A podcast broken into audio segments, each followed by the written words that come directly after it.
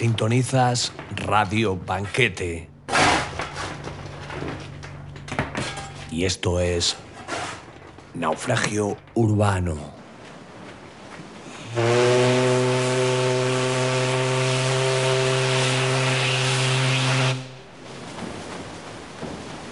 El presente programa está dedicado a Leonora Carrington. Contamos con la colaboración especial de Lourdes Martínez del grupo Surrealista de Madrid.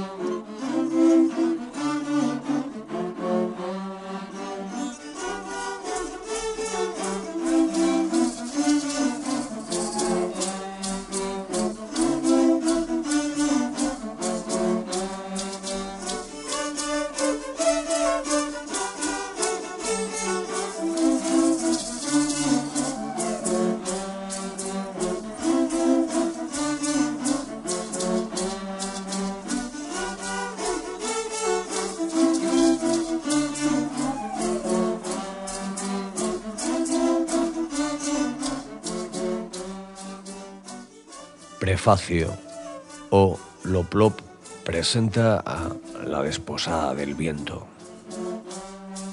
En el umbral de una casa de imponentes proporciones, la única casa de una ciudad, hecha con piedra del rayo, hay dos ruiseñores fuertemente entrelazados. El silencio del sol preside sus retozos. El sol se despoja de su falda negra y su corpiño blanco y desaparece. La noche cae de golpe con un estallido. Mirad a ese hombre, con el agua hasta las rodillas.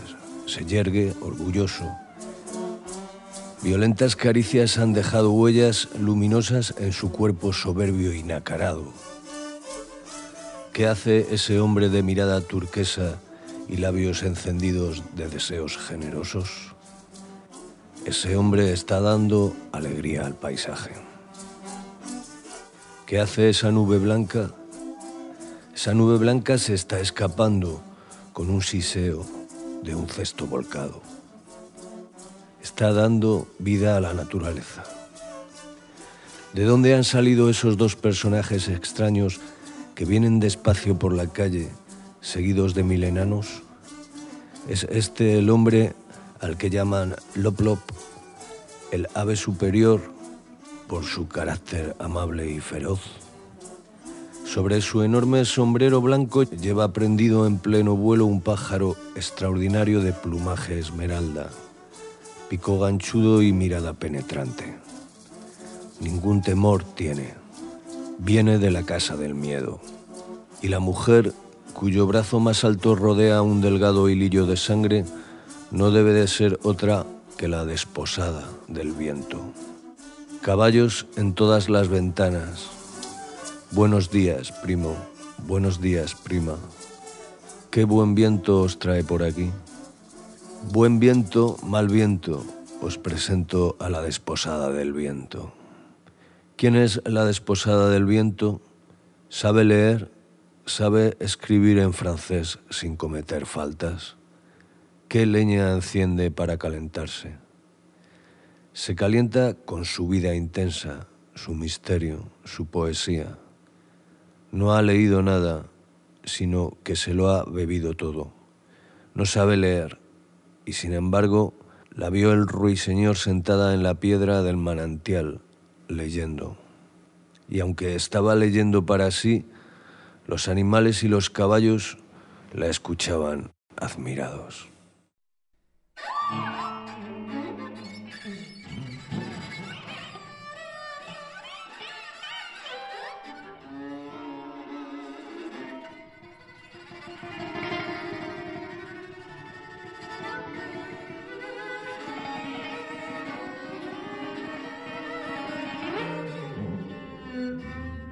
¿Reconoces mis prendas de amor? dijo Inane gravemente. Sabes, Virginia, que las he visto por ti. ¿Ves las garras del chotacabras profundamente hincadas en mi cráneo? Es por ti, porque te amo. Me parto de risa cuando veo la noche, porque mi cuerpo estalla de amor. Respóndeme, Virginia, ¿quieres que esta noche sea nuestra? Titubeó, dado que había preparado su discurso solo hasta ese punto. Virginia, temblando, escupió al fuego con fuerza, maldiciendo las palabras de amor. Le daba miedo la belleza de Igname.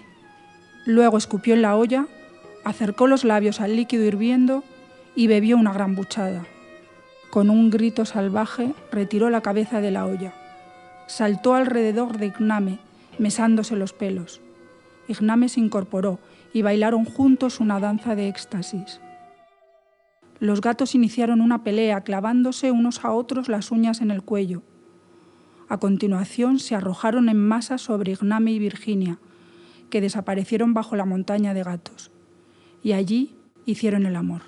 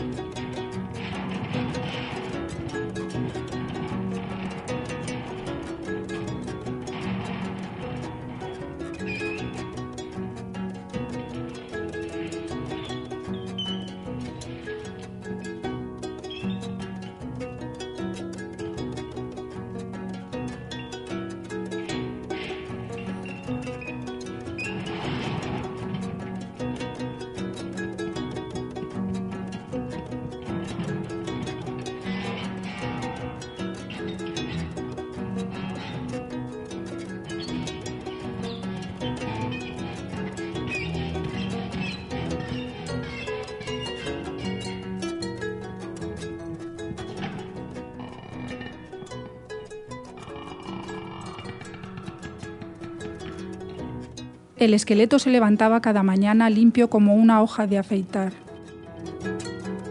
Adornaba sus huesos con hierbas, se cepillaba los dientes con tuétano de antepasados y se pintaba las uñas con rojo fatma.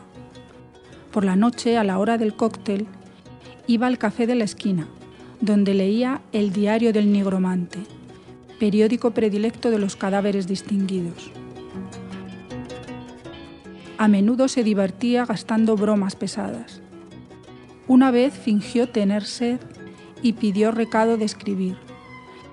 Se vació el tintero entre las mandíbulas y el costillar. La tinta lo salpicó y manchó sus blancos huesos. En otra ocasión entró en una tienda de objetos de broma y se compró un surtido de bromas parisienses, imitaciones de excrementos. Por la noche puso una en su orinal y jamás se recobró su sirvienta de la impresión que recibió por la mañana, de pensar que un esqueleto que no comía ni bebía había defecado como el resto de nosotros.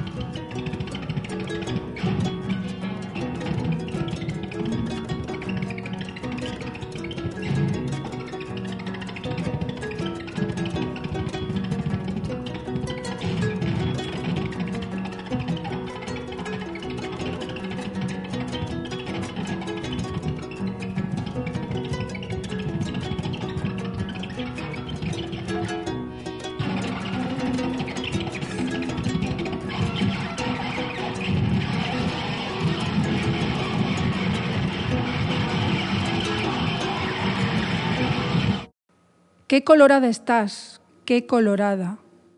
A estas palabras, Engadine profirió un largo y terrible alarido de sirena. En ese instante saltó Juniper sobre ella. Cayeron las dos al suelo, Juniper encima, con la boca apretada contra el cuello de Engadine. Chupó y chupó durante largos minutos, y su cuerpo se hizo enorme, luminoso, magnífico. Sus plumas brillaron como la nieve al sol, y su cola centelleó como todos los colores del arco iris. Echó la cabeza hacia atrás y cantó como un gallo. A continuación, ocultó el cadáver en el cajón de una cómoda.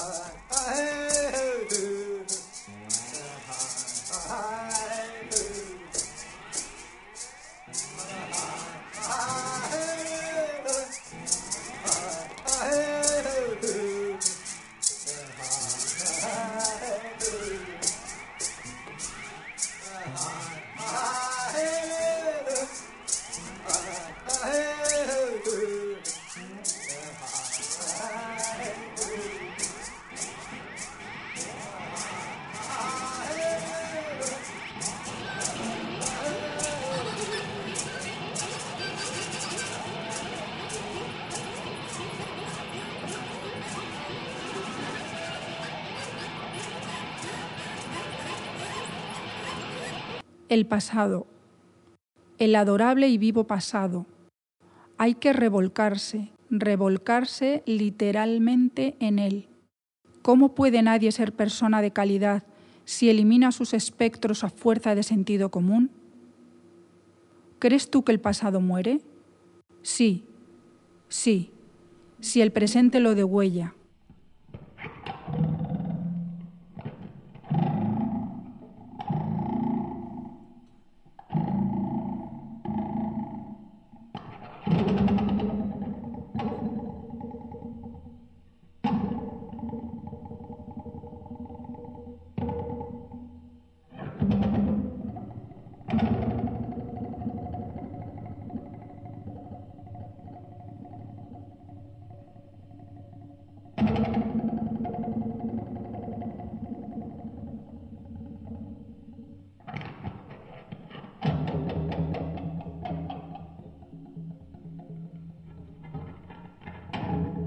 Una criatura de aspecto extraño daba saltos en medio de una zarza. Se le había enganchado su largo cabello, enredándosele de tal manera que no podía ir ni hacia adelante ni hacia atrás, y estuvo maldiciendo y saltando hasta que se le corrió la sangre por el cuerpo. Llevo años aquí, chilló la criatura irritada, pero sois demasiado estúpidas para haberme visto.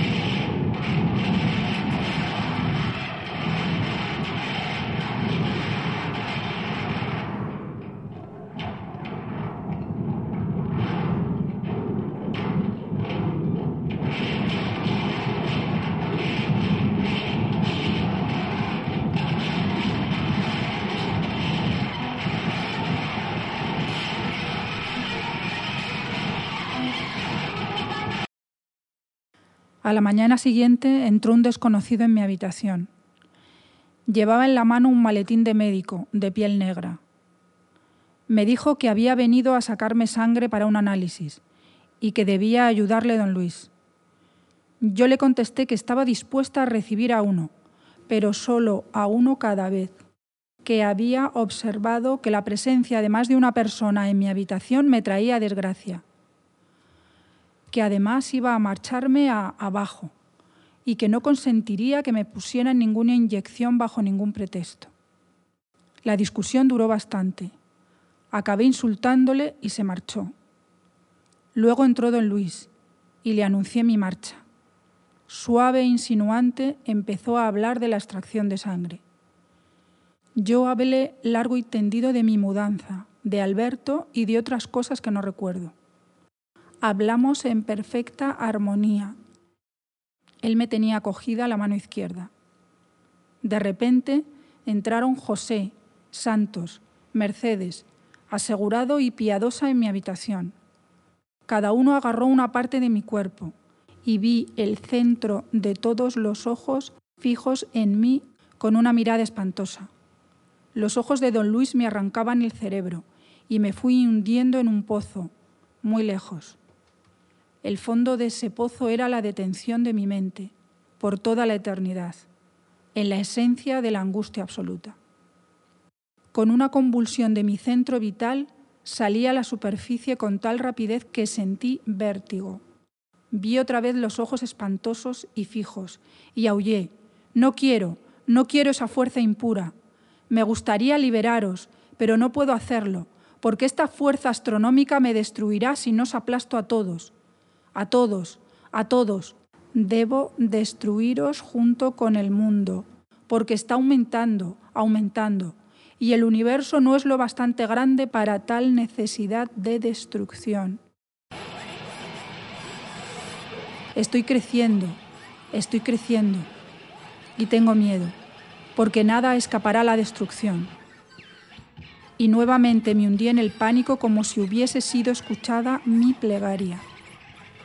¿Tiene usted idea de cómo es el gran mal epiléptico? Pues una cosa así provoca el cardiazol. Más tarde supe que mi estado había durado diez minutos. Estaba convulsa, lastimosamente horrenda. Gesticulaba y mis muecas las repetían todas las partes de mi cuerpo. Cuando volví en mí yacía desnuda en el suelo. Grité a Frau asegurado que me trajera limones y me los comí con corteza y todo. Solo ella y José estaban conmigo ahora. Me arrojé a la bañera y el agua saltó sobre mí sobre ellos dos y sobre todo lo que había a mi alrededor. Luego volví a la cama y saboreé la desesperación. Me confesé a mí misma que un ser lo bastante poderoso como para infligir tal tortura tenía que ser más fuerte que yo. Admití la derrota, mía y del mundo que me rodeaba, sin esperanza de liberación. Estaba dominada, dispuesta a convertirme en esclava del primero que llegara, dispuesta a morir. Me importaba todo muy poco. Cuando más tarde vino a verme don Luis, le dije que era el ser más débil del mundo, que yo podía satisfacer sus deseos, cualesquiera que fuesen, y que lamía sus zapatos.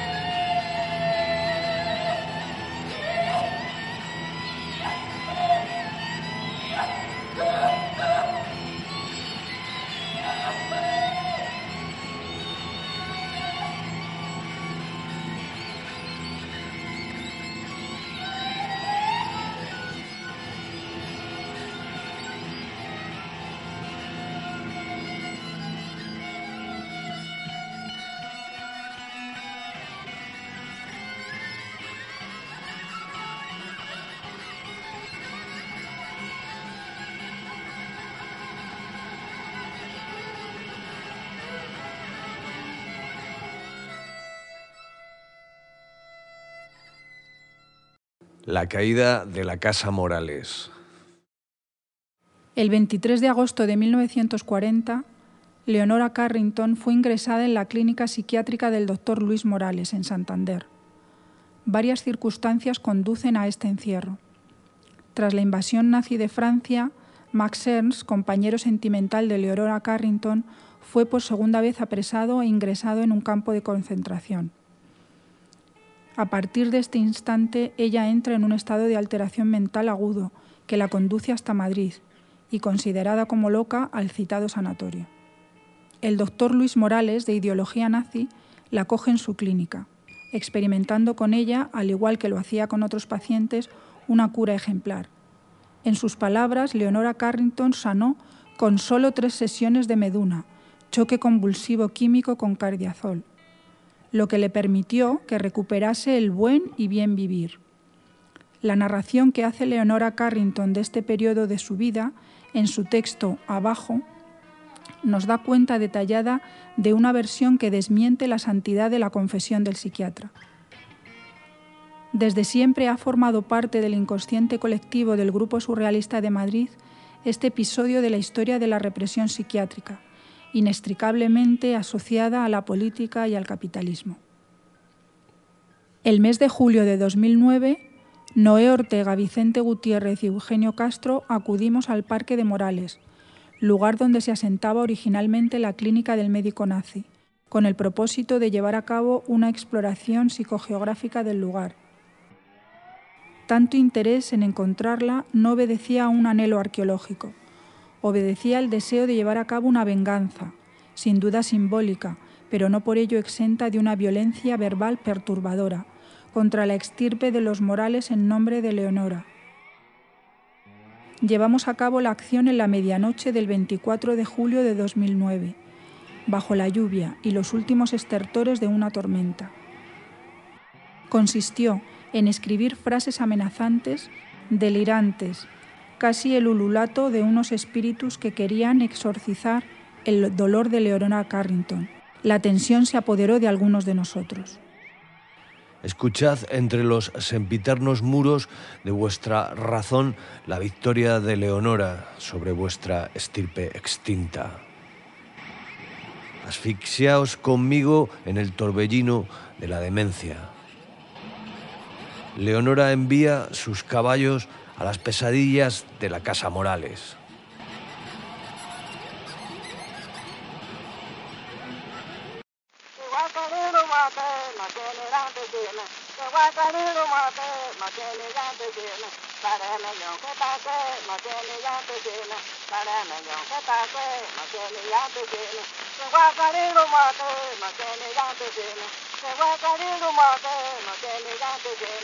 Ayane me kwane ke na ke ni ya te ke na ayane me kwane ke na ke ni ya te ke na ke wa kari ru ma te na ke ni ya te ke na ke wa kari ru ma te na ke ni ya te ke na ayone me ta he ke na ke ni ya te ke na ayone me ta he ke na ke ni ya te ke na ke wa kari ru ma te na ke ni ya te ke na ke wa kari ru ma te na ke ni ya te ke na ayone me ta ha pa na ke ni ya te ke na 还有那么大巴，毛钱你养得起呢？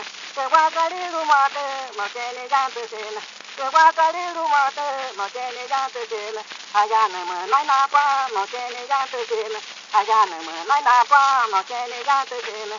桂花隔里路马的，毛钱你养？你家家缺缺不？桂花隔里路马的，毛钱你家家缺缺？还有那么赖南瓜，毛钱你家家缺缺？くわかりるまてまてほれにねえかくわかりるまてまてほれにねえかパレてたてけまてほれにねえかパレてたてけまてほれにねえかくわかりるまてまてなかととはくわかりるまてまてなかととはパレてたてけまてなかととはパレてたてけまもなかととはくわかりるまてまもにがおてしは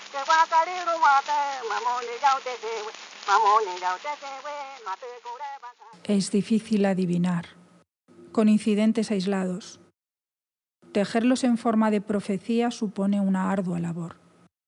Azar, término exudado por lo desconocido. Varios azares forman a veces una frase entera. Mi memoria tironea hacia la imagen nítida de algo jamás visto, aunque recordado y tan intensamente vivo que siento que me posee. Un pinar blanco de nieve en un paisaje donde la gente va vestida con colores brillantes.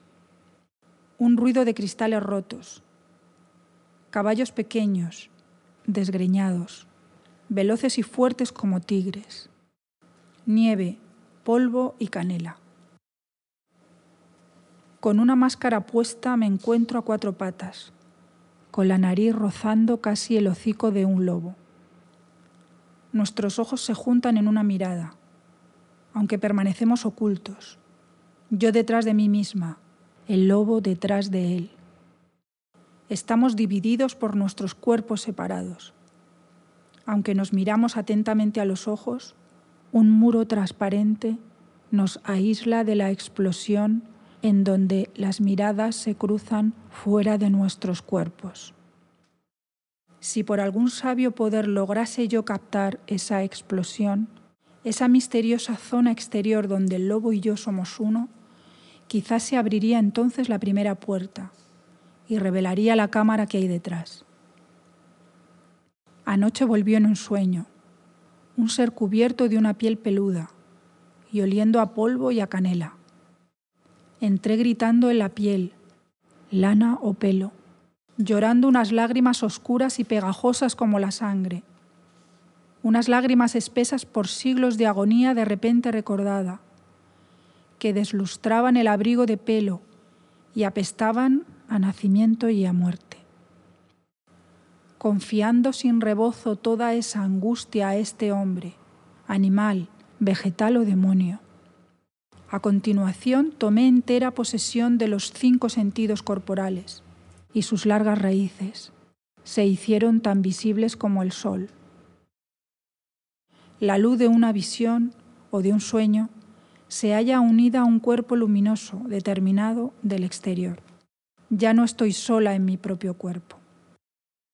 El sueño me dejó una sensación de pérdida tan amarga que pensé que la vida solo podía vivirse durmiendo.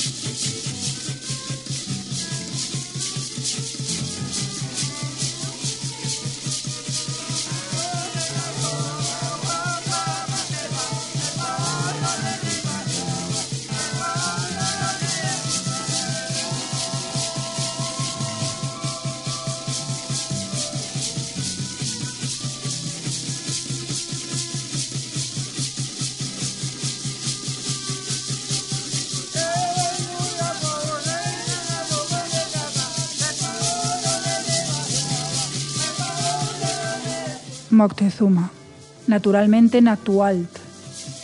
Y así, mi estimado señor, estaba usted contándonos que en el curso de sus ritos el pueblo desempeña un papel relativamente pasivo.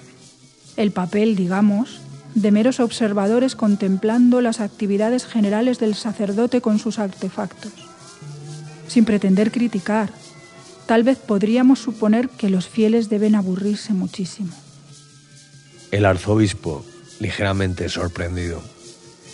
Nuestra Santa Misa consiste en la Sagrada Comunión de todos los participantes, hasta las gentes más humildes que toman parte en la ceremonia, no importa si son inmorales o de origen social bajo o no se bañan.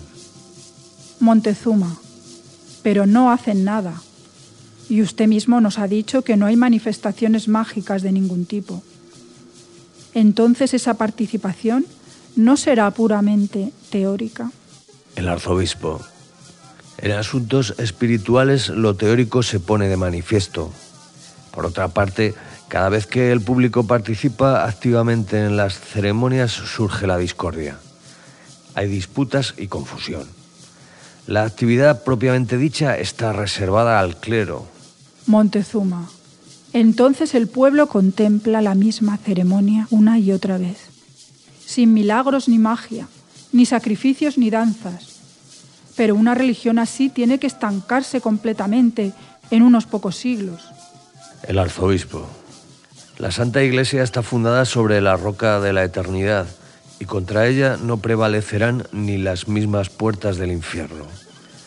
La naturaleza universal de la Iglesia le permitirá eventualmente absorber a toda la humanidad.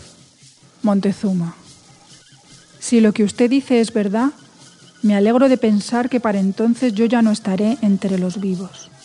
Una humanidad alimentada con puras teorías y especulaciones sobre la eternidad tiene que convertirse en un mecanismo para el suicidio. Nuestra propia angustia es algo más vital.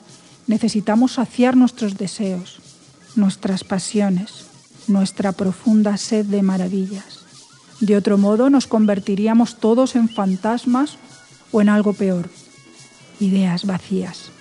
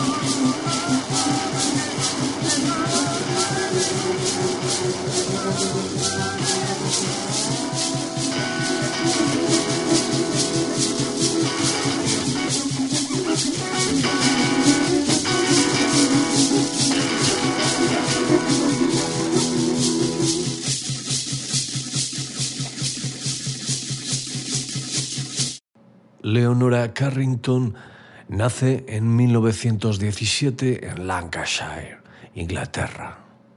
A los 20 años conoce al pintor surrealista Max Ernst, del que se enamora y con el que se va a vivir a París, donde entrará en contacto con la comunidad surrealista.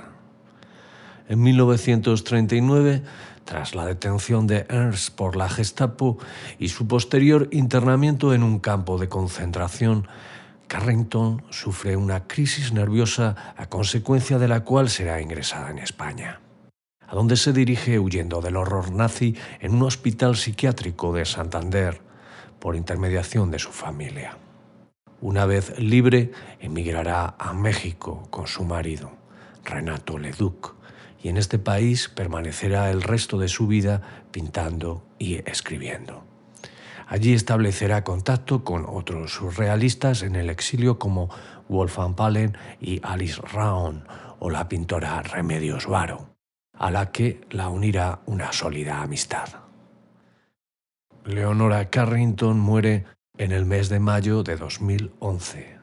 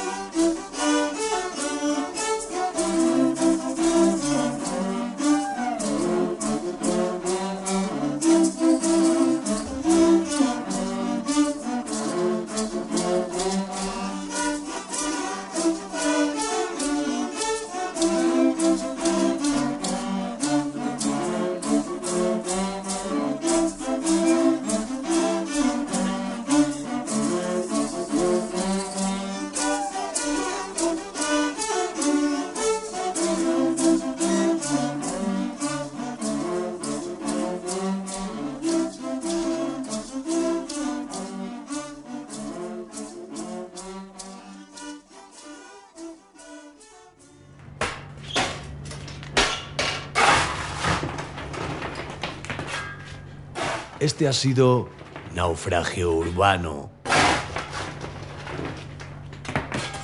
Un programa realizado por Olbap Oyobok para Radio Banquete.